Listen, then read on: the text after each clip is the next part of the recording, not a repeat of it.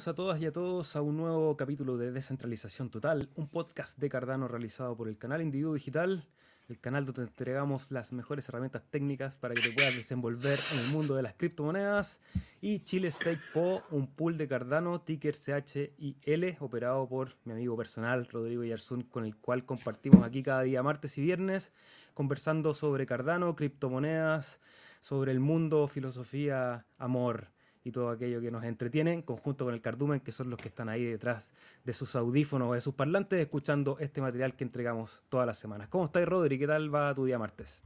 Estoy contento de poder ser un puente entre la tecnología y en realidad lo más importante, lo que nos hace humanos, la interacción. Entonces, hoy día es un día interesante ya que vamos a hablar de Hydra. Bueno, ya un poco se nos pasó la resaca de haber celebrado los 100 episodios. Por lo demás, muchas gracias a todos por su respuesta. Ha sido súper interesante poder leer la participación y saber de que no son bots. Hay gente que realmente está todo el rato mirando el contenido y se siente súper bien. Gracias por poner su buena voluntad por eh, participar porque el concurso sigue activo, así que vayan a ver el último capítulo, el que hicimos el viernes pasado, el episodio número 100 de Descentralización Total. Ahí están todos los detalles cerquita del final, así que veanlo completo y van a ver cómo pueden participar, Rodri. Eso. ¿Qué más? Bueno, hoy día vamos a, vamos a tener un, vamos antes de empezar el ME y responder preguntas, vamos a tener un poco una revisión de lo que aparte del pool, de los bloques, un poco del adelanto de Hydra, de lo que viene, lo que significa, con mucha más claridad, porque al igual que usted, yo también aprendo de esto y voy avanzando y eh, la verdad una experiencia súper satisfactoria. Entonces, a quienes nos están acompañando desde siempre, gracias, y a quienes no, bueno, bienvenido. Este es un podcast donde generalmente el 99.9% hablamos de Cardano, o el 90, el resto hablamos de nosotros, como un matinal. El matinal de las criptomonedas. Más o menos. Que venga la modelo. Igual me gustaría sentirme como Felipe Camiroaga. Mi respeto a, Felipe. Oye, bueno, vamos a ir al grano, vamos a hacer rápidamente los avisos. Nosotros operamos el pool Chile Stake Po en la página www.chilestakepo.cl. Pueden ver los detalles, ahí pueden saber qué es lo que hacemos y para monitorear la red a través de los sitios de ADA Pulse, PM, Cardano Scam, ponen CHIL y pueden ver que tenemos 18.2 millones de ADA delegados con un ROA, es decir, un retorno anual del 4.16%. Ha subido un poco, hemos superado la suerte los últimos epochs, verificando muchos bloques aquí en la pestaña de recompensas. Pueden ver cómo se van acumulando. En este epoch ya llevamos 10 bloques firmados de los 16 posibles. Parece que vamos a estar a los 17, creo que dijo Rodrigo. Eran 17 asignados. Ya tuvimos un bloque fantasma y tuvimos una pelea con otro pool que, bueno, obviamente el protocolo favorece a los pools que tienen menos, entonces nos ganó en el slot leader, pero nosotros felices de que pase a alguien que le sirve más crecer. Sorry a quienes delegan, pero eso está fuera de nuestro control, entonces la actitud positiva ante todo.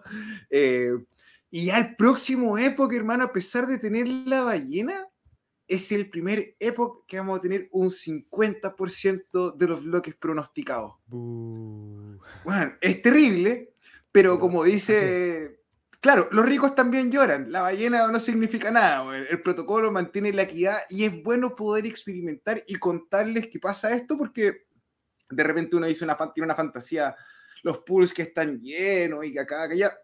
Ah.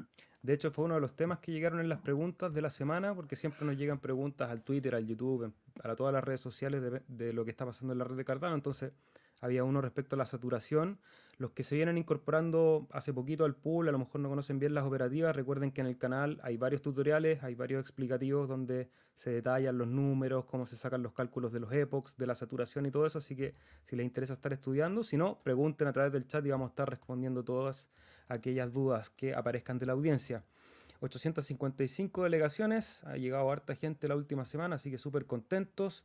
El precio de ADA en su par contra BTC, vamos a pasar rapidito solamente porque quería hacer una pequeña línea que estuve hoy día haciendo un análisis técnico, porque ya sabemos que el mercado viene en una tendencia bajista hace rato, mientras no hay una reversión importante, creo que no hay muchas luces de cambiar ese sentido, el escenario está incierto todavía, entonces con mucha calma, pero hay una línea que me gusta, Rodrigo porque hace rato, después de esa falsa ruptura que habíamos tenido por ahí a principios de enero, en donde habíamos recuperado la EMA de 200 y la devuelve con fuerza, eh, nos metimos en ese canal que es como.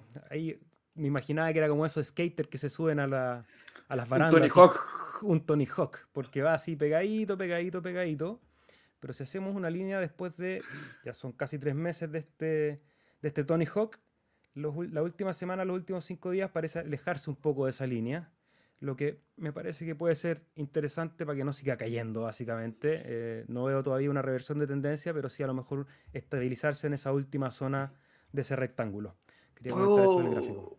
¿Puedo decirte algo complementando lo tuyo? Bueno, si tú retrocedís un poco, han existido ciertas instancias aún más donde hemos tratado de romper la línea y se ha notado más a lo mejor en el gráfico en el dólar pero eh, esto vendría a ser un condicionante. Bueno, claro, ahí está, cada vez que se retestea y vuelve a bajar. Probablemente dentro de la semana del veintitanto, eh, la semana del 20, del y algo de marzo, podamos tener, ver una oportunidad. Claro, la próxima semana podemos ver a lo mejor un, nuevo pique que vendría a cumplir como una condición de, de 70 días entre un pico y otro. No sé si tú lo podéis medir, Seba, si, por ejemplo, entre un pico y otro creo que hay 70, 68 días desde la bajada. ¿Desde ese hasta ese? No, no, desde esa baja, desde la, última bajada que montaste, esa. Entre esas dos y la tercera hay 70 días, si no me equivoco. Vamos a ver cómo está el cálculo. 67, 68, sí, 69 días. Vamos a dejarlo en 69, un número bonito ahí. Ya, vamos a ver, mira el otro. El anterior. Por favor, perdón, Mario, que te... 109 días más. No, no, no, no. El, desde el último que me diste hasta el que está más abajo. Vamos a ver, estamos aquí. Esto es como tocar en vivo, ¿ah? Hermano. Puro artista. Seleccionar desde ese hasta este. Sí. 71 días. Ya, este... Y... Hay, hecho la tarea, ¿ah? yo he hecho la tarea, Rodrigo, te veo. Y 71 días calza efectivamente con tu análisis técnico para el 30 de marzo, 29 de marzo estar atento a ver si se repite esa condición. Aún así, mientras no supere por lo menos el máximo del cual está referenciado ese último cuadrado, que son los 1.58 aproximadamente, a tener cuidado que esto puede seguir bajando. Ahora que no. Pero mientras el precio sigue bajando, subiendo, lo que importa y las métricas que nos interesan, que nos permite soñar a largo plazo, es que en la red están pasando muchas cosas. Y antes de eso, Rodri, antes de pasarte porque tienes varias noticias que contar, voy a saludar a Crypto Rave, que dice que no va a poder estar en el directo de hoy, pero nos deja un saludo. Así que Hi Hydra, saludos Crypto Ray, muy activo, se mandó un, un thread de Twitter maravilloso, felicidades por ese trabajo. Podríamos revisarlo, podríamos revisarlo al final de la transmisión. Lo vamos a revisar, así hace un trabajo colectivo, así que si ustedes quieren aportar y con información, nosotros aquí en vivo la, la leemos. José Manuel Alejandro Algulo, aquí lo único que hablan es de Cardano, nos pregunta, no es lo único, pero sí es lo principal, vemos también otras criptomonedas, conversamos del ecosistema en general y cómo eso también influye a la vida que estamos viviendo. Eso significa geopolítica, vidas personales, economía doméstica y lo que la gente quiera conversar, es que es un espacio de conversación, así que invitado a preguntar o a comentar ahí de algún tema. My Life Food, buenas tardes. Dice que le acomoda este horario. Sí, estamos estrenando horario. Día martes vamos a salir a las 15.30 horas de Chile para poder llegar almorzados y no llegar con tanta hambre y estar más tranquilos aquí compartiendo con ustedes. Criptomundo y Sentido Común, buenas tardes a todos. Fran Villalba, buenas tardes, bienvenido, nos dice desde Córdoba, España. José también desde España. My Life Food dice que sube un poco tu volumen. Ok, vamos a subir el volumen en este momento. Lo, que ustedes piensen, se los damos. Estamos ahí estrenando micrófono, cambié un poco de, de setup para que sea más sencillo. Ahí subió. Hermano, como Plácido Domingo, Julio Iglesias, así, un capo. Manuel. Oh, la chica de humo. Bueno, igual me gusta como canta Cheyenne. Hermano, es un artista. Villa, ¿cómo estás? Hace tiempo que no veía el podcast. Bienvenido, Villa, muchas gracias. Felca Barrera, saludos al Michi cumpleañeros. Nos recuerda Felca, un gran saludo a la Felca y un gran saludo sobre todo a Tengo Michis. Para los que quieran ir a aprender de ciencias y su relación con las criptomonedas y los NFT, vayan a seguir a Ada Toms, que es el proyecto de nuestro amigo Chichi, que hoy cumpleaños, así que muchas felicidades. Lo celebró con una buena cantidad de ahí, mi amigo, espero. Saludos a Villa. Por supuesto, a todos, un saludo desde la Felca. Carlos Marrero, me encanta lo que hacen, muchachos. Eh, saludos desde las Islas Canarias, muchas gracias Carlos. Recordarles que el viernes también vamos a estar transmitiendo a partir de las 18 horas. Tenemos un invitado espectacular para hablar sobre Catalyst, este proyecto de gobernanza de Cardano. Andrés, muy buenas, por fin los pillo en directo. Saludos desde Málaga, España. Saludos Andrés y coméntenos si es que este material les gusta que salga a esta hora, si les gusta el nuevo horario. Vayan a ver el video anterior para que puedan concursar por los 50 hadas, que los vamos a estar sorteando este día viernes. Saludos a Yuxu Ramos, nuestro analista técnico. Muchas gracias, Yuxu.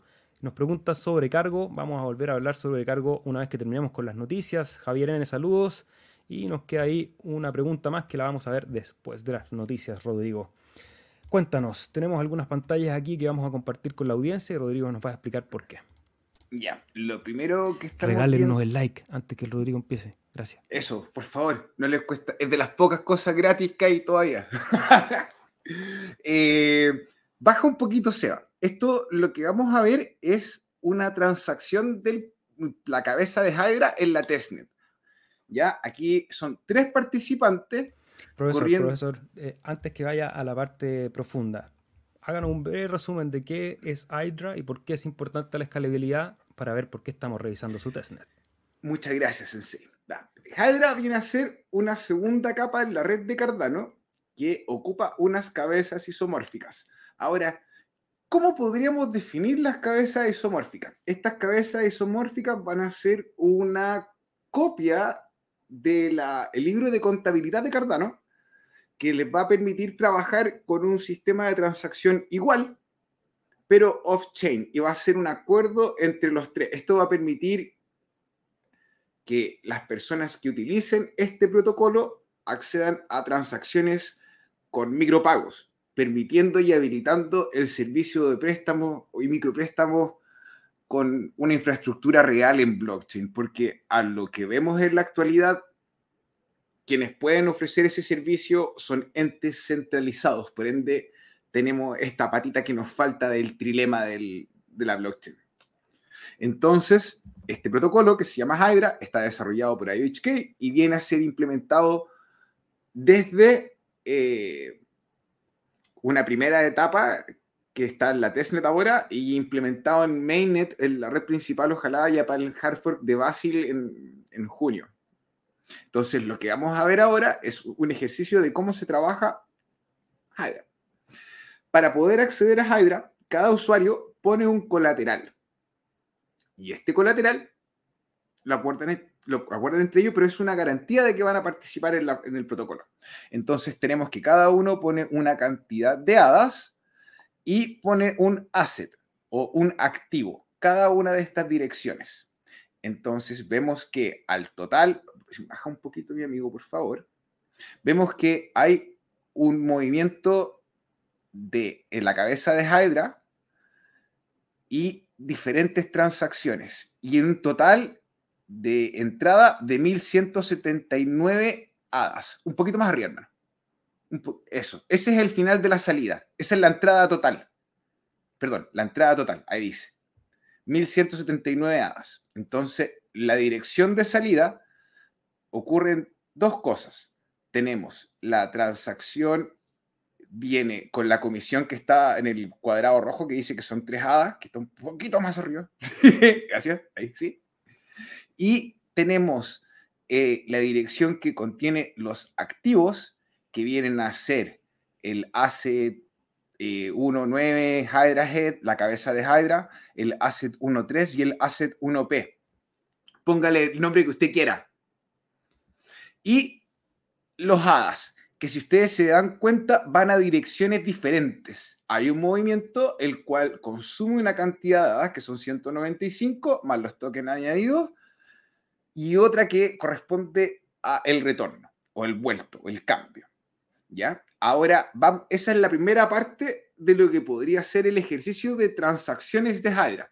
Si yo tuviese que traducirlo, Rodrigo, sin ser un experto técnico, es como que en una de las cabezas entran muchas transacciones y una vez que se procesan en esa cabeza, manda todo el resultado de esas transacciones a la red principal, descongestionando la red y pudiendo procesar muchísimas más transacciones. Así tal cual, así tal cual. Mira, ahora aléjate un poco del zoom de la pantalla, por favor, mi amigo. para poder eso y muestra un poco más la, entrada. La entrada, a lo mejor cuando uno está experimentando por primera vez el modelo de contabilidad del UTXO, es como complicado porque se ven números y números y como que, ah, pero esto es súper simple. Imagínate con el SEBA, tú, yo, bueno, esto es un ejercicio genérico con cada uno de ustedes, estamos yendo al cine o fuimos a comer y tenemos que pagar. Entonces ponemos la plata en la mesa y cada uno tira moneda. Y es como raro. Somos todos jóvenes, universitarios, el, el colegio, eh, tirando moneda.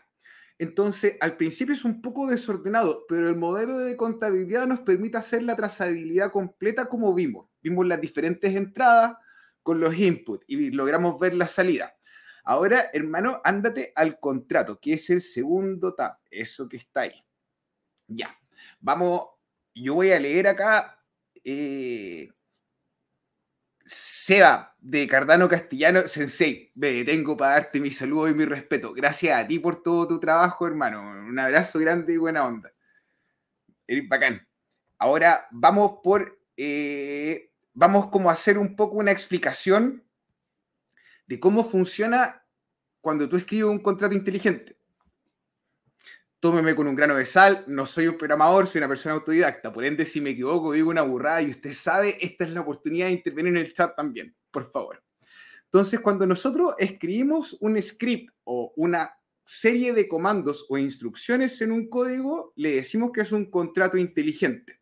Y esto tiene ciertas instrucciones que están escritas en el lenguaje de Plutus. Pero el lenguaje de Plutus no lo puede leer un computador. Por ende, este, cuando nosotros escribimos, se traduce o se divide en dos, tiene dos salidas. Una es el bytecode, que sería ese código que está ahí, que está viendo el SEBA, que podría ser como un entremedio entre lo que es el código binario y lo que tú escribes como la transacción del contrato inteligente. Eso es un concepto abstracto y, tiene, y se divide en dos partes. Entonces teníamos el bytecode y tenemos el AVI. Voy a explicar el bytecode primero. Puedo si me equivoco, hay gente, pero vamos aprendiendo juntos. El bytecode se, se divide dos partes. Tiene una, lo que es la creación, que es como el input que tú pones del contrato, como los datos, y después viene una segunda parte que se llama el runtime code. Y obviamente cuando ya nosotros tenemos claro que las blockchains son bases de datos y cuando nosotros eh, hacemos una transacción, estamos escribiendo en una base de datos, sabemos que es súper importante el slot, el epoch o el tiempo en el que lo hicimos, porque eso marca la veracidad de la transacción. Por ende, cada vez que nosotros ejecutamos el contrato, existen dos partes existe dentro del bytecode, existe lo que es como la escritura, el, input, y viene como lo que se guarda en la, cadena de bloques, en los pools, en la base de datos de los servidores. Y tenemos el AVI. El AVI sería como la interfaz de aplicación binaria. Básicamente, cuando nosotros, cuando nosotros, perdóname, suena manada, cuando los desarrolladores programan, eh, por ejemplo, pueden usar Java, pueden usar Python, pueden usar Rust, hacen un software o que nosotros interactuamos en una página web, ¿cierto? Entonces, esa página web no está escrita en el lenguaje del contrato inteligente, pero para poder interactuar con esto, hace una solicitud a esta aplicación binaria de la interfaz y puede interactuar. Y eso vendría a ser lo que es como la web 3, la web descentralizada. Buenísimo, me, quedó claro, de verdad que súper claro, buena explicación. Y falta una cosa más por ahí. Oh, vuélvete un poquito, hermano. Sorry. Vuélvete el contrato. Ahí vemos que tiene un datum. El datum vuelve a ser como una. Ah, el datum vendría a ser como. No sé si la arquitectura es igual, pero es una zona sobre la cual vamos a medir. Por ejemplo, si tenemos una superficie de 100 metros, voy a tirar, puedo equivocarme, hermano, me corregí. Vamos a elegir que el datum vamos a medir sobre 10 metros. Y sobre esos 10 metros en específico vamos a hacer las consultas. O en el código funciona así. Entonces tenemos que está el bytecode, que es como este código gigante, latero, muy difícil de leer, qué complicado, no, ya, entonces para hacer la corta, hacemos una solicitud y elegimos un pedazo que vamos a ver, y sobre ese datum existe el datum hash, que es aún más corto, que es lo que está arriba. Entonces vemos que, ahora si tú alejas un poquito, por favor, amigo, de la transacción de las cabezas, vimos que se ocuparon tres diferentes contratos. Son tres diferentes scripts interactuando. Y cada uno de estos tiene una dirección, en el cual en esa dirección ocurrieron ciertos movimientos. Entonces tenemos que en la cabeza de Hydra, como en esta fotocopia del protocolo, que es fuera de la cadena para que funcione rápido, se mueva bien, pero ¿cómo nos aseguramos de que, esté, que sea fidedigno y que sea seguro? Ponemos un colateral entonces todos los actores ponemos plata, subimos el riesgo, compartimos el, lo que sucede y se ejecuta esta maravilla de la tecnología que nos permite interactuar sin intermediarios. Eso, hermano. Mi buenísimo, buenísimo. Y esa es la herramienta, esa es la aplicación técnica de qué es lo que falta para que vayamos escalando la red. Escalar significa poder procesar cada vez más transacciones en términos simples, que es uno de los problemas del trilema de las criptomonedas porque la red de Cardano se ha demostrado ser muy segura, pero con la sobrecarga del último tiempo ha mostrado que la escalabilidad requiere este tipo de implementaciones, que como decía Rodri, yo creo que para junio, para el siguiente Hartford, según lo que estuve escuchando ayer del, propio Charles, eh, vamos a tener buenas noticias. Ahí, se, ve interesante este primer semestre, creo yo, para responder al mercado a la baja. Seguimos con otras noticias, Rodri, que tiene que ver con el paper de Hydra eso ya, para... no, no, no, de hecho, este es puntualmente las especificaciones técnicas del Ledger, o sea, de la base de datos de Cardano. Seba, si queréis compartir ese link, hermano Sensei, por favor, gente en su casa, si usted quiere poder revisar y entender con más claridad lo que estamos hablando, tiene que copiar ese link y ocuparlo. Eh, ¿Por qué? Porque te va a poder permitir consultar el documento real. Puede ser que yo te hable una pavada, puede ser que otra persona en internet te hable una pavada. No hay nada mejor que ofrecerte el camino a. Y hablando del camino, en pantalla también el. Hermano, wait, está el Camilo. Oh, Camilo Sensei. Qué vergüenza. Bueno, gracias, Camilo. No, mira, te aplaude, dice buena definición técnica. Porque lo importante, o sea, lo importante también es poder aterrizar para uno que entender eh, la lógica de los movimientos, de cómo se arma esta estructura, porque la mayoría de nosotros jamás vamos a poder llegar a entender el código en su detalle. Pero poder tener en la cabeza cómo es la arquitectura de esta red, creo que es súper importante porque sobre ella es donde se van a ir montando todas estas aplicaciones. Y para eso hay un roadmap, que es el que podemos ver acá en pantalla, que lo pueden ir a, verificar en GitHub. Y cuéntanos más de eso, Rodri. Ya, que ahí. No, mi perro. Eso, ahí sí. Ya, ahí está dividido por trimestres el año. Entonces, ¿cuáles son las especificaciones que están ocurriendo dentro del protocolo de Hydra, o de Hydra, en español, perdóneme, eh, están ahí. Obviamente, mi capacidad para poder resolver y explicarles todo lo que está ahí en un programa no es muy popular. Voy a mentir. Casi que el Seba me reta por hablar tanto de esto. Es mentira, hermano, estoy sacándome los pillos. No, pero ahí están las actualizaciones por si alguno las quiere revisar. Y el Hartford de Basil, creo, viene en un. Te mandé otro, hermano, que está PDF. PDF. No, uno más en el, Te lo mando de nuevo. Ya, sí, porque ese no lo tengo, no lo abrí, no, no lo. No te preocupes, hermano yo estoy muy contento de poder hacer televisión en vivo contigo sin tener auspiciadores, material de verdad, real people. Aquí, ahí está. Ahí me llegó. Vamos a abrirlo y mientras se pone en pantalla voy a aprovechar de saludar rápidamente a Rodrigo A, Naranco, Rofe, ¿cómo estás? Carlos Marrero, Lucía Escobar, bienvenida ahí desde Paraguay, nos deja saludos. Cardano Castellano, Azules, Fergón, ¿cómo estás? Desde el norte de España. Y Camilo, por supuesto, ahí muchas gracias por seguirnos y por comentar. Hay un par de preguntas, vamos a terminar con la sección de noticias y vamos a responder esas preguntas, Rodrigo. Ya, entonces para poder entender lo que ocurre en el hardcore fork de Basil, vamos a abrir el PDF que le mandé a él, se va recién. Eso, mi perro, ya. A, grande velo mi perro, para poder leer, estoy medio ciego. Bien, entonces lo que vamos a hacer es que hay una serie de mejoras que algunas se están arrastrando de épocas de actualizaciones que no se llevaron a cabo, o sea, que se hicieron en el pasado, pero no se lograron llevar a cabo. Entonces, la idea es poder hacer que todas las transacciones sean más livianas.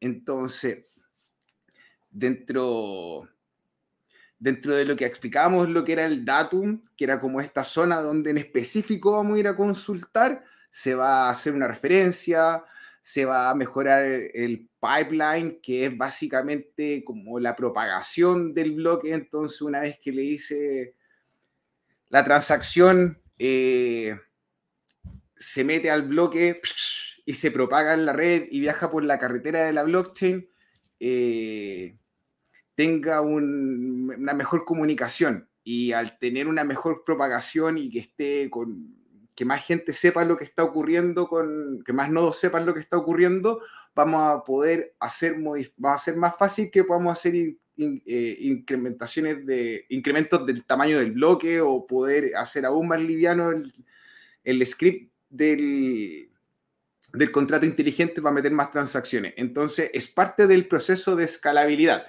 Un poco más abajo, hermano, ya ahí está las notas donde pueden ir revisando, pero eso sería, por ejemplo, las modificaciones y cómo se podría ir acelerando el trabajo. O sea, cómo se va a modificar para que vaya acelerando las transacciones y la performance de la red sea más rápida. De hecho, que esto mejor de que cuando partimos a principio de año.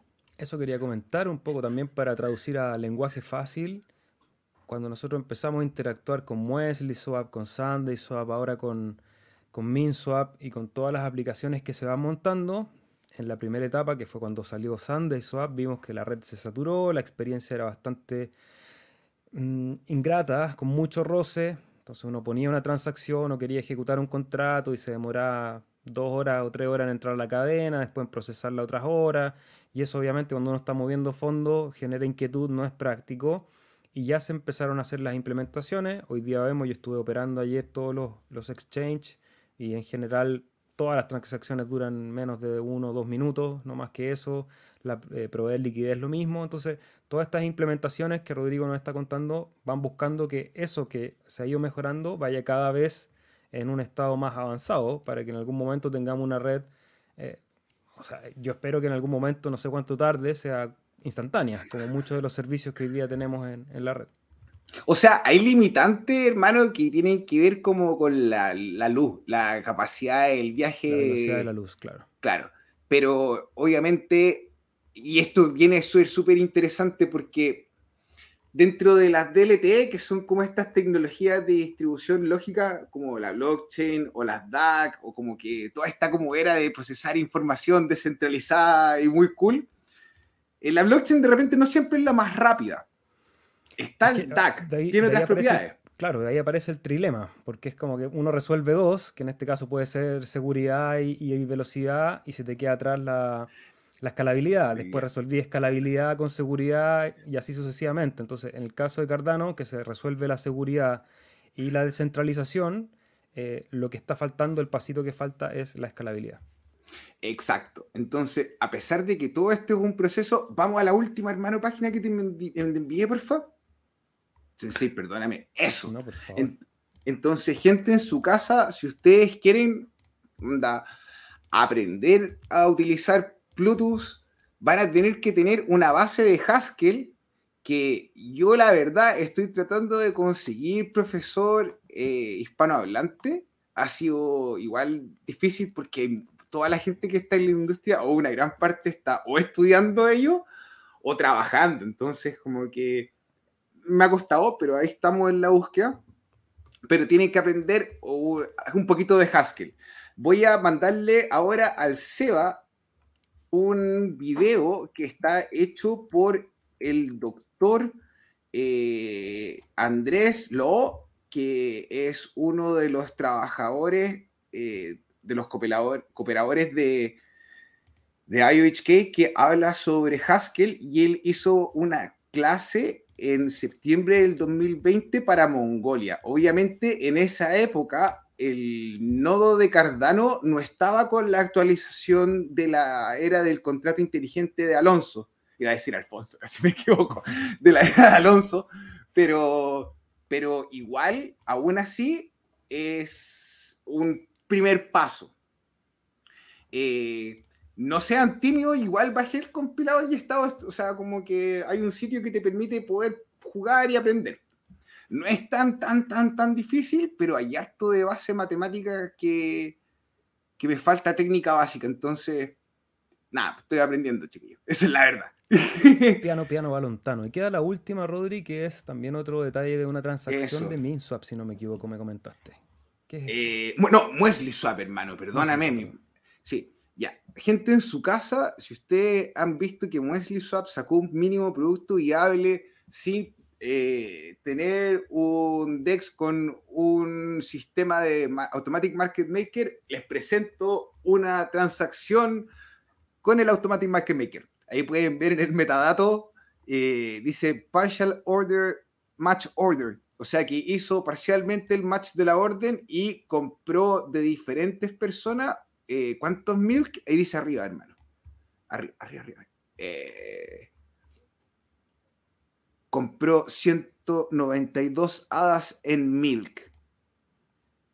Y ahí pueden ver que dice el mensaje Muesli Swap Partial Match Order. Entonces, gente en su casa que ha tenido Milk y que está viendo los beneficios de esta plataforma, que le puede hacer staking y que ya recibe pago, eh, esto es el futuro.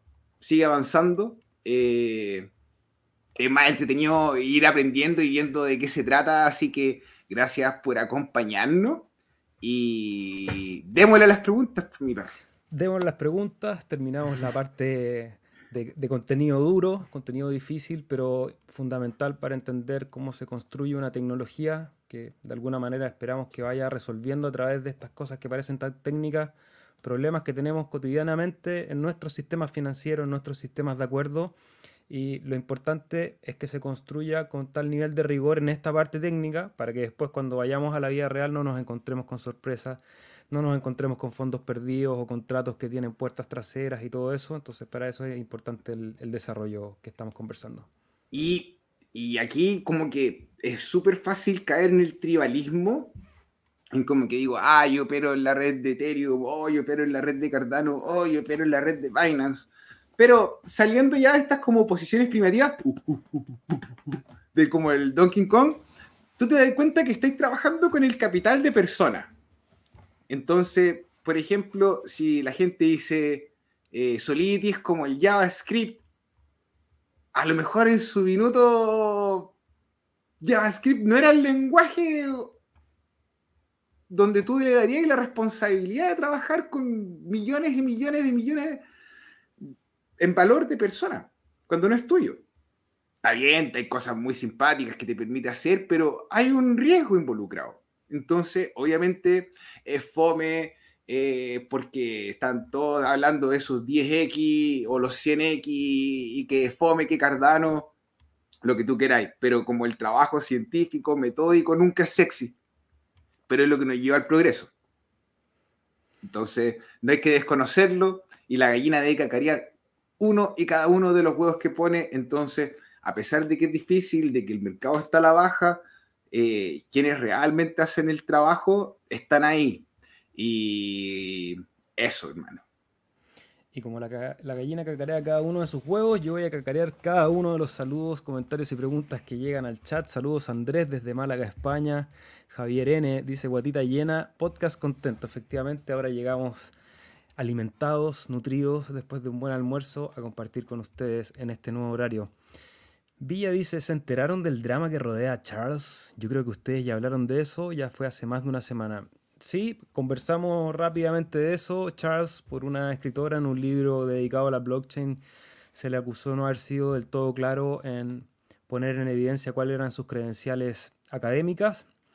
en términos técnicos, yo solamente podría eh, aportar que efectivamente Charles nunca ha dicho que ha terminado su PhD ni nada, sino que lo, abandonó y cuando salió a hablar un poco se desligó de, los compromisos que puede tener desde la academia eh, respecto a su propio camino en, el mundo de la educación. O sea, él es un emprendedor y, dice abiertamente que dejó los estudios por dedicarse a emprender.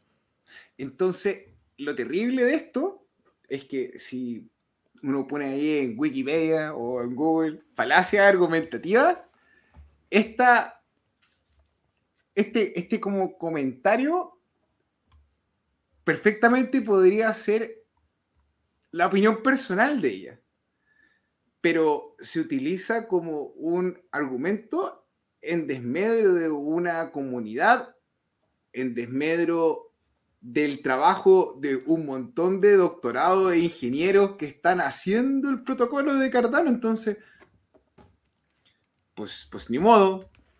Ni modo, pero sin llorar, pues al final, mientras más crezcamos, ya lo conversamos también en el capítulo anterior, más van a tratar de dar, porque hay gente que tiene grandes sacos de otros proyectos y sobre todo Ethereum que se ven quizás amenazados y por eso tiran un poco de, tierra hacia abajo para poder ellos seguir en el, en el, espacio de comodidad que están en el mercado, o por lo menos en la relación dentro del market cap. Ahora, también ser bien ecuánime en el sentido de, por una parte, Charles, si bien es la figura más emblemática, es el, líder un poco del proyecto en este momento, o el director de, lo que está sucediendo desde su nicho, que es IOHK, porque Cardano, insisto, es una red descentralizada sobre la cual él, claro, puede influir desde su posición en IOHK y de la posición que tiene como líder, digamos, del, proyecto, pero en términos técnicos no tiene injerencia sobre las decisiones últimas que se toman en el protocolo, eso por una parte. Entonces, restarle un poco ese culto a la personalidad que tiene, por muy simpático o inteligente que a uno le parezca, es un ser humano como todos nosotros. Eh, y lo importante también, así para, hacer el, el, contrapunto, es que efectivamente eh, yo no, no me quedó claro cuando escuché el video que hizo dando un poco explicaciones de esto, no me quedó claro si él niega el haber dicho o, lo puso en contexto, pero también él, pudo haber dicho de manera equívoca eh, sus credenciales eh, académicas. Eso no le resta nada de lo que hace como, como emprendedor, digamos, y como creador de protocolos como, que Cardano. Por, eso se convierte en una falacia argumentativa, porque al final como persona, claro, tú puedes decir, oye, me mentiste, ya, ok, una cosa es eso. Eh, no sé si efectivamente en algún momento entregó información que no es del todo fidedigna. Eso no, me quedó muy claro en el. Me dijo que me amaba. Rodrigo, buenas, buenas. Saluditos desde la Patagonia, Argentina. Gracias por el contenido. desde Asturias nos saluda Naranco, Rofe. Buenas tardes. Carlos Marrero, ¿cómo participo para los 50 hadas? Tienes que ir al podcast número 100, que es el anterior. Vas ahí al canal de Individuo Digital. Vas al video número 100 revisas, ojalá mírate todo el video para que nos ayudes también con la visibilidad, nos regalas un like y haces un comentario. Y ahí mismo en ese video están las instrucciones de cómo participar. Y este día viernes vamos a estar haciendo el sorteo. De hecho, hicimos un sorteo ese mismo día en vivo. Ya regalamos los primeros 50 ya están en la billetera de nuestro amigo que, nos dejó el comentario ese día. Y este viernes vamos a seguir. Porque aunque el mercado esté a la baja, nosotros siempre tiramos la casa por la ventana. De hecho, Usualmente no. He hablado de que no lo vamos a hacer, pero voy a, vamos a hacer un ejercicio, un ejercicio colectivo. Hoy día hicimos una donación como Cardumen a una organización que no es una organización, es una, un grupo de personas que va a dar comida a quienes no tienen casa. Con target objetivo más específico, niños. Entonces, usualmente van a lados en la calle donde encuentran padres con niños y cooperan y ayudan. Entonces hicimos una donación ahí como cardumen. Entonces, en un minuto de que está todo para abajo, vamos a ver si nos desprendemos y hacemos, hacemos una ayuda de cooperación. El universo nos regala abundancia y viene otro cetáceo a con nosotros. Y si no, bueno, no importa. Buena onda. Seguimos para adelante porque para atrás no cunde. Lucía Escobar, ya la saludamos a Uruguay. Cardano Castellano, vamos todavía en Divo Digital, Seba Rodri, me tengo que ir. Ah, lo saludamos también. A Sebas también ahí, gracias por tu trabajo. Mm, ¿A dónde estamos? Aquí. Buenas tardes desde Valencia, España, nos dice Cripsi, ¿cómo estás? Bienvenido. MG está aprendiendo, igual que todos. Muchas gracias, Rodri, ahí por, la tarea y por la explicación muy clara. Feliz transmisión, nos dice Guille Raula. Un líder no tiene que ser el mejor en todo, debe saber juntar grandes profesionales, saber motivarlos y conseguir que el grupo o la comunidad no pierda el rumbo. Nos vamos a un sistema descentralizado, no vamos a un sistema descentralizado, completamente de acuerdo. Parte de la creación de estos nuevos sistemas y va a ser bien interesante porque estamos en los albores de todo esto que está ocurriendo. Cardano creo que es de las blockchains que más tiene avanzado el proceso de gobernanza, que es un poco el siguiente paso luego de la escalabilidad, que ya tiene algunas manifestaciones como lo que está pasando en Catalyst. Y el alcance no sabemos cómo va a ser, sobre todo en, épocas tan confusas políticamente, en que las estructuras políticas que hemos creado, que las heredamos de varias, varias, varias generaciones atrás, eh, han quedado de cierta manera obsoletas. Hoy en día, a lo mejor, quizás, porque obviamente que todavía sigue siendo una apuesta, pero a mí me parece que es bien probable que estas estructuras digitales vayan a ayudarnos a reformular o recrear o inventar los nuevos sistemas de gobernanza que van a regir los próximos, no sé, 200 pues, años, no sé cuánto tardarán las próximas transformaciones, que seguramente van a ser más rápidas que las anteriores. Pero esas herramientas que tienen que ver con la descentralización nos van a obligar a buscar nuevas maneras de referenciarnos y de referenciar a los líderes, porque efectivamente los liderazgos tradicionales, por mucho que en algunos lugares hoy en día hay una tendencia a tratar de horizontalizar las relaciones de trabajo, de creación, de, de proyectos, vienen o son heredadas de sistemas muy piramidales o muy verticales en su estructura, en donde el líder de cierta manera como que marca siempre la pauta y hay una eh, cantidad de personas que son mayoritarias que van siguiendo esa dirección y ese camino. Cuando se horizontalizan las decisiones, viene un conflicto, porque no estamos acostumbrados a las decisiones horizontales ni a poner todas las, opiniones o los votos en el mismo lugar. Y eso nos obliga, yo creo que a través de la tecnología vamos logrando un poco que, esas asperezas que ocurren cuando se horizontaliza o esa dificultad de acelerar también las decisiones, porque cuando todas las decisiones son más horizontales es más lento. Entonces, la tecnología lo que nos viene a ayudar es como a meterle gasolina a esto para que sea más rápido. Entonces, va a ser un fluido bien entretenido, no sabemos dónde va a terminar, está empezando, eh, esperamos que termine en un buen lugar, por supuesto. Entonces, ¿puedo sumar algo, hermano? Ya, entonces, gente en su casa, si no está familiarizada, hay un concepto que se llama la democracia líquida. Y líquida se refiere como al proceso de ser flexible en cuanto a la participación. Tú puedes utilizar la delegación de tu voto, como lo hacemos en el sistema actual, donde elegimos a alguien que nos representa, eh, o no, pero hay un concurso en el cual la gente vota y la democracia líquida te permite a ti votar, participar directamente o utilizar a alguien como intermediario. Ahora sería maravilloso que si fuésemos como una tribu en el pasado, pudiésemos elegir, ¿sabéis qué? Vamos a votar a alguien que sepa de agricultura. El anciano de la agricultura va a representar todas las opiniones que tengan que ver o le vamos a dar la confianza para que pueda guiarnos sobre todo lo que tenga que ver con la cosecha, la, todo lo que tiene que ver con ese área de la cultura. Luego ahí como con la mamá, por ejemplo, una anciana mujer que nos dice cómo eh, ha sido la experiencia de criar y lo guerrero, etc. Entonces, es muy difícil eso con la tecnología que teníamos antes y ahora utilizar herramientas que nos permiten dar trazabilidad del voto, dar confianza y esta manifestación de la democracia, Seba, el futuro es ahora.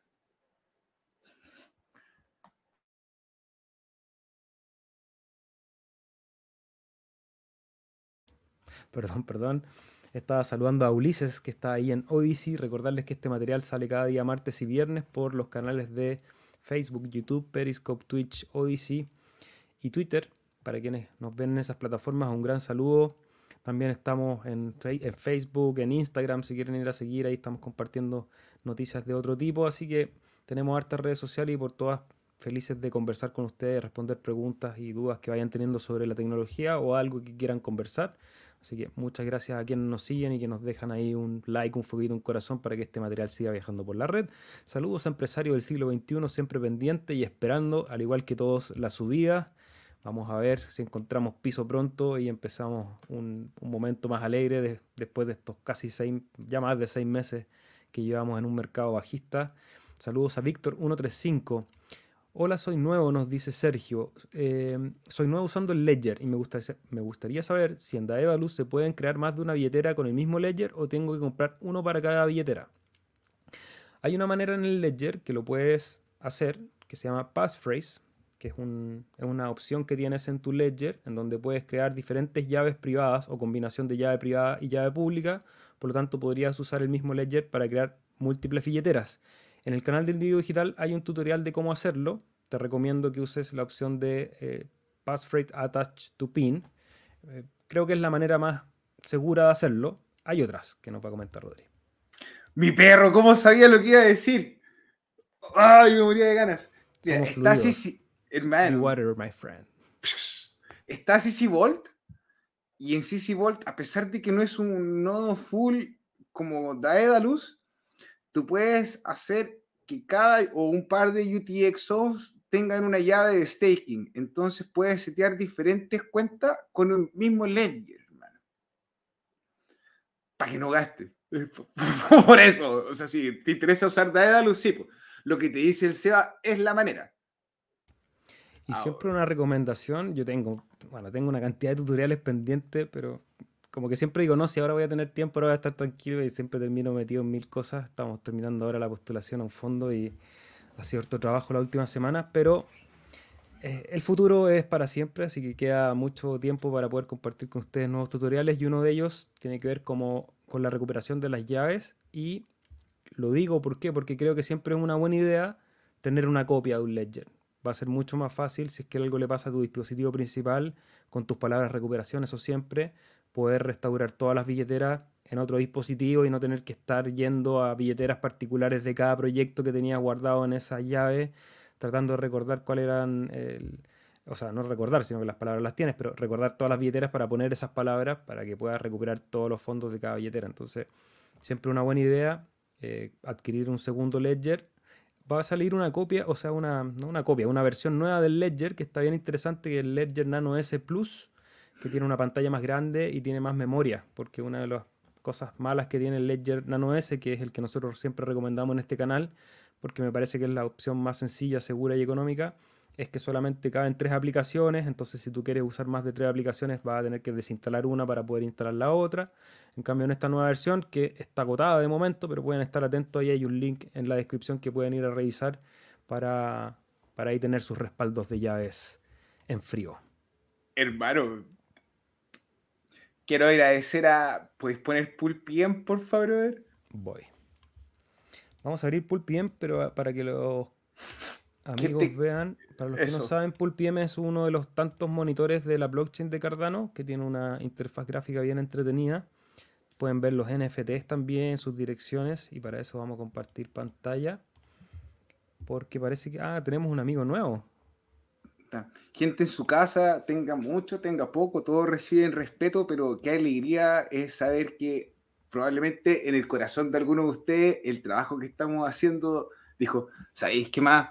Vamos a apoyar a los chicos, ahí vamos a delegar en el pool. Entonces, gracias. Cada que delegan ustedes es como cuando Mr. Satan le decía a la gente, levanten sus manos, levanten sus manos bueno, no ayudan a firmar bloques. Entonces, gente en su casa, ustedes son los héroes de la descentralización al darle protagonismo a Chile Stake Po en vez de a Binance. Muchas gracias. clave. Y ya nos quedan solamente 144 billeteras para llegar a las 1000. Así que vamos a hacer una campaña a ver si logramos este primer semestre llegar a las 1000 billeteras delegadas. Sería un buen logro. Así que vayan, cuéntenle a sus amigos. Aprovechen que el mercado está a la baja para poder empezar a acumular aquellos que no hayan invertido, siempre es bueno entrar en un mercado a la baja. Con poquito, da lo mismo si sigue bajando. Ya cuando uno tiene skin in the game, como se dice, como dinero en el juego, la percepción de la tecnología es distinta porque uno ya está mirando el precio, está mirando la tecnología, está interesado porque tiene ahí parte de capital, que no sea mucho.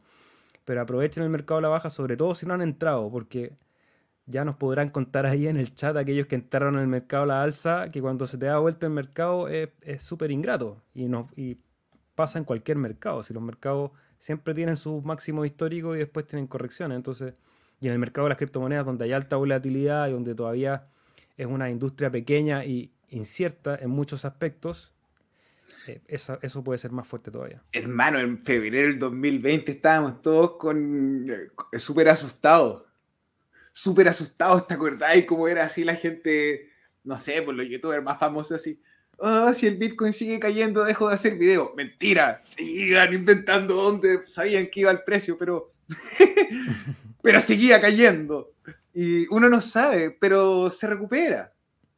Se recupera. Obviamente, eh, hay eventos que escapan del control de uno. Si uno es chiquitito y pone 10, 100, 1000 dólares y el precio sube, probablemente alguien puso también contigo. Ahora, si tú pusiste eso y el precio baja, no necesariamente fue una mala decisión, sino que o compraste tarde, o compraste en el tope, o te enteraste por la noticia. Entonces, partir de a poquito. DCA, Dollar Cost Average, compra promedio. Eso. Y aprendizaje, que es lo que tratamos de entregar acá, para estar tranquilo y dormir tranquilo también. En el sentido de saber que, aunque esté el mercado bajista, uno sabe que en general no, no es recomendable vender en pérdida eh, pero saber que hay un proyecto, claro, pero saber que hay un proyecto que yo creo que es, altamente probable, para tratar de ser lo más objetivo posible, altísimamente probable que sea resiliente a todo este mercado a la baja y que nos dé bastante buenas alegrías en, el futuro mercado al alza. Saludos Andrés, buenas al cardumen, tiempo sin coincidir con los directos. Un abrazo enorme a todos. Un gran abrazo Andrés. Hola, aquí apoyando al canal y al pool. Gracias por la información desde Buenos Aires. Norberto, mucho cariño. Ojalá cuando implementen Hydra dentro de unos meses tengamos que ser fuertes para hacer hold. Ahí, bueno, hay algo en el mercado que vamos a comentar, aprovechando que ya Hydra cada vez suena más, cada vez van a aparecer más youtubers a decir como que viene la actualización nueva, y el millón de transacciones y todo eso. Eh, aunque el mercado está a la baja, probablemente, al menos en su relación de precio contra el Bitcoin, que va a ser el que va a mandar el mercado todavía en este ciclo, eh, puede generar un movimiento a la alza interesante y hay que estar atento si van a revisar los gráficos temporales de cuando se hacen los hard fork, generalmente coinciden con los máximos del ciclo, entonces ahí puede ser también una buena manera de, estudiar el mercado para buscar la mejor entrada y quizá un, también una toma de ganancias para aguantar el día del cripto invierno. Y te imaginas, así ya, sosteniendo la hipótesis que tú estás diciendo, amigo, un ejercicio de la imaginación nomás, una conjetura. Si nosotros vimos que el tope del mercado fue con Gogen, ¿tendremos el bottom del mercado con, con Basil? Así. Y que, y que sigan haciendo el timing, sería interesante, ¿eh? Ahora, Silvia hace una pregunta que Criptoficción, claro. Ciencia, ciencia criptoficción. Nadie sabe. Silva Vargas dice, muchos muchachos, ¿por qué Luna avanza y Ada no? Ya, Luna tiene atado un protocolo que se llama Anchor. Este protocolo Anchor tomó una moneda estable que es Terra USD o eh, la moneda dólar de Terra. Este dólar de Terra tiene un sistema en el protocolo donde tú pones un colateral y puedes acceder a sacar dinero. Y también tú puedes poner tus dólares y acceder a que te den dinero. Entonces, este incentivo que hay tiene un 20% de retorno en este minuto. Entonces, en el mercado a la baja, usualmente las monedas estables siempre reinan o se vuelven más fuertes, porque la plata no se pierde. No es como que eh, se fue al cielo del dinero porque Cardano tenía, no sé, 80 billones y ahora tiene 50. No, no se fueron 30 billones al cielo de, de los dólares. Se movieron de un lado a otro. El valor se mueve. No se, como que la energía no se pierde. Se mueve. Entonces, la gente dice, Cáspitas, ¿qué voy a hacer? y ponen su plata en Luna en su protocolo y que en el peor de los casos que les fuese mal, no van a cumplir con el 30% y te puedan llegar a dar a lo mejor el 7, el 13, el 15. Entonces hay que estar atento a de que estos protocolos tengan el respaldo que sea necesario tener en valor para poder entregarte el retorno que te están ofreciendo. Ahora, ¿cuál es la ventaja de esto? Es que este es un protocolo donde se incentiva la moneda estable descentralizado. Sobre el protocolo de Terra hay ciertas cosas que sería interesante revisar en otro episodio eh, sobre la distribución. Eso nomás. Me parece a mí Terra un protocolo súper interesante, súper bien hecho. Agradecido a mi hermano Jorge Aón, que nos dijo así cuando Terra costaba 6 dólares, weón. Buena inversión esa. Yo no, sí. no me metí en Terra. Me dijo, che, miren lo que está ocurriendo ahí. y nosotros, sí. Y, también respondiendo a la pregunta de Silva, dice, ¿por qué Luna avanza ya no? Porque también los proyectos tienen van traslapados en sus avances. En el sentido que Cardano le tocó liderar de alguna manera la, la alt season anterior. Fue de las primeras que despegó y que llegó a sus máximos y que estábamos todos eufóricos con Cardano. Y después hizo el camino a la baja y otras empiezan después a hacer esa curva. Vamos a ver qué pasa con Terra ha ganado mucha posición, no sé, creo que había llegado al punto número 6. E-, es eso, exclusivamente eso, porque tiene esta relación con el dólar, por ende, a pesar de que todo el mercado está a la baja, estamos viendo este comportamiento. Buena, buena lectura, Rodríguez, gracias. Wow, cómo ha subido el monto delegado. Felicitaciones al cardumen, nos dice Andrés. Jesús M, vamos, Rodrigo. Buenas, compas, nos dice Víctor Max. ¿Cómo estás, Víctor?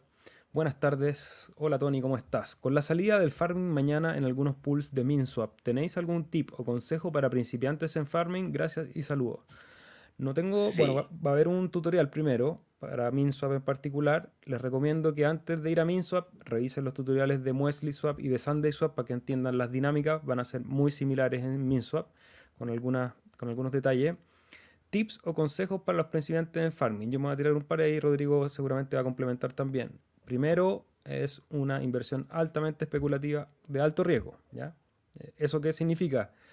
Pon solamente lo que estés dispuesto a perder.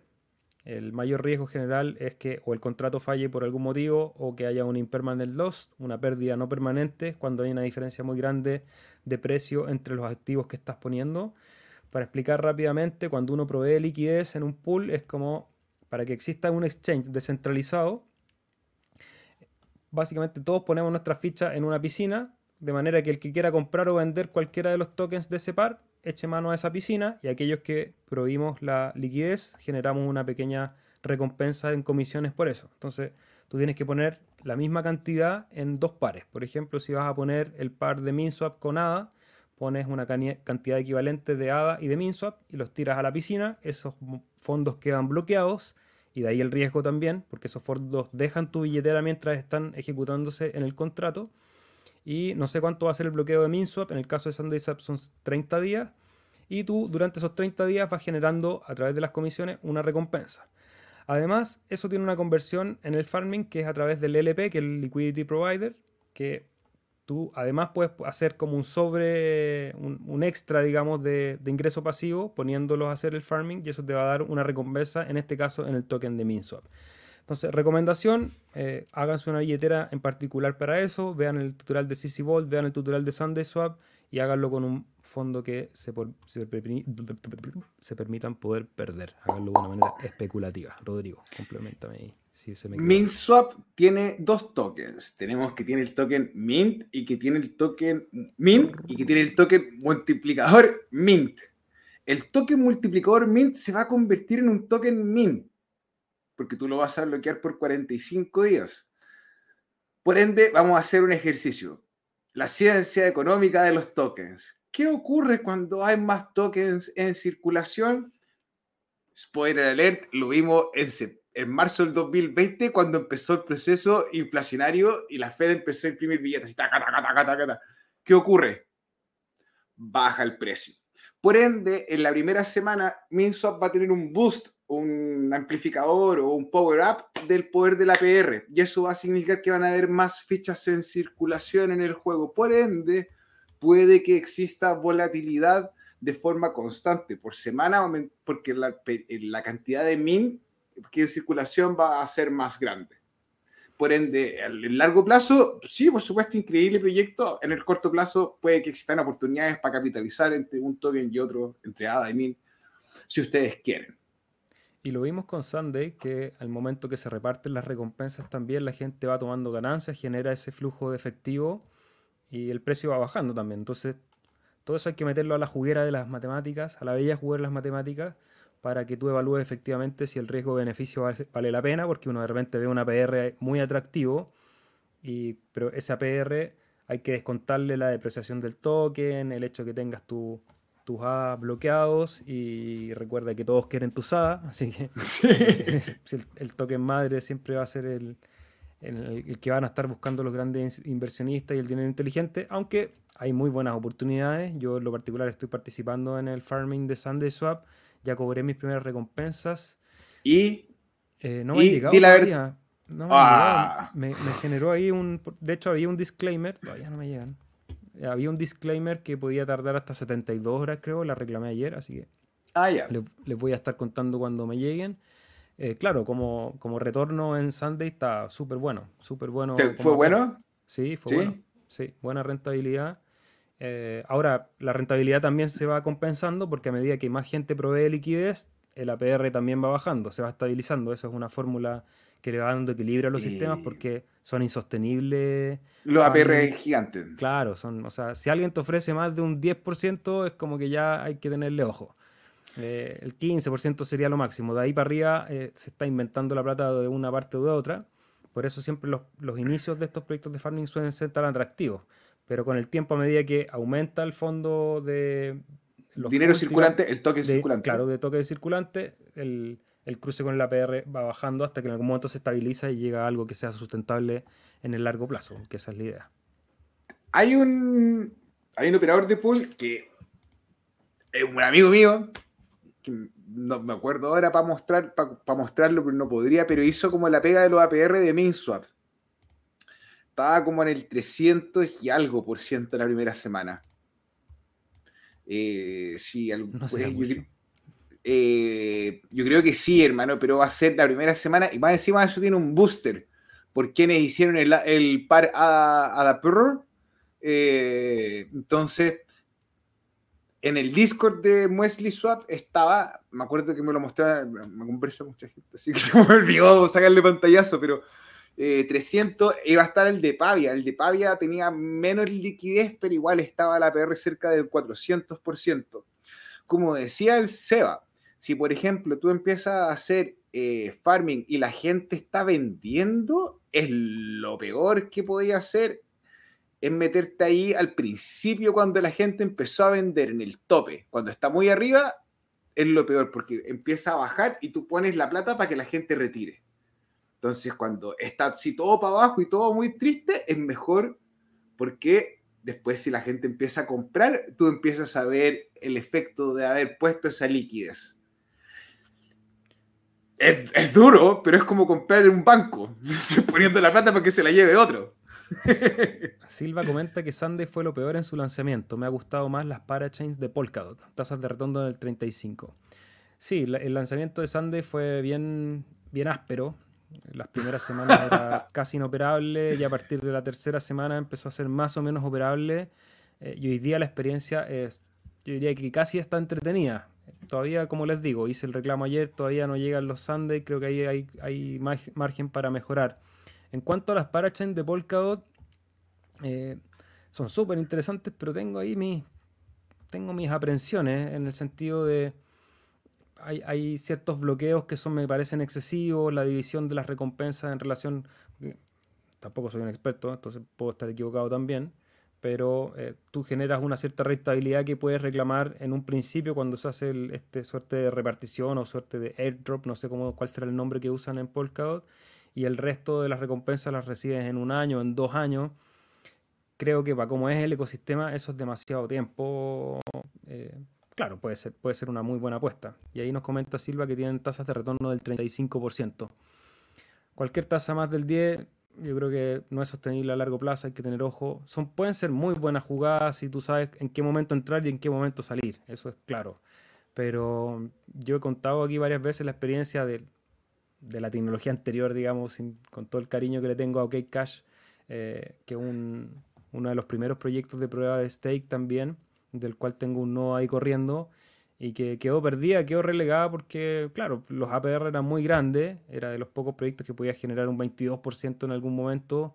Eh, mucha gente instaló sus nodos, empezó a generar eso, pero claro, iban, a medida que generaban las recompensas iban vendiendo, un proyecto que tampoco supo mantenerse a largo plazo desde el desarrollo técnico y hoy día está ahí, no sé qué irá a pasar, yo hace rato que no lo miro, pero no lo quiero ni mirar.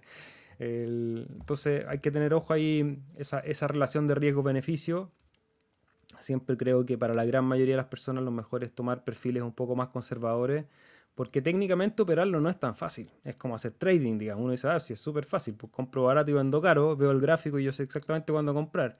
El momento que uno empieza a operar, empieza a ver que hay bastante más dificultades que, que esa simple premisa inicial. Chiquillos, muchas gracias por acompañarnos. Llevamos más de una hora de transmisión, más de 50 personas conectadas. Agradecerles que si no nos han dejado el like ahí puedan regalarnos un, un apoyo para que este material siga viajando por la red. Recuerden ir a participar en el episodio número 100. Tenemos un concurso, el cual lo vamos a sortear el día viernes. Tienen que dejar ahí un comentario con una respuesta específica. Revisen ese material. Preguntas, dudas, lo que quieran a través del chat o a través de los comentarios. Rodrigo, ¿qué nos quieres comentar hoy día para el cierre?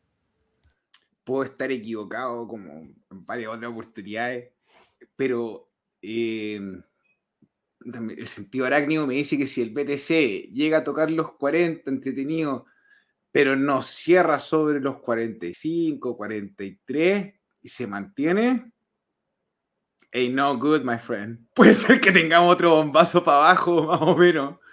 Y puede ser que, que tengan relación con los 70 días, con lo que estábamos conversando con ADA, porque respeta más o menos la tendencia del movimiento que ha sido.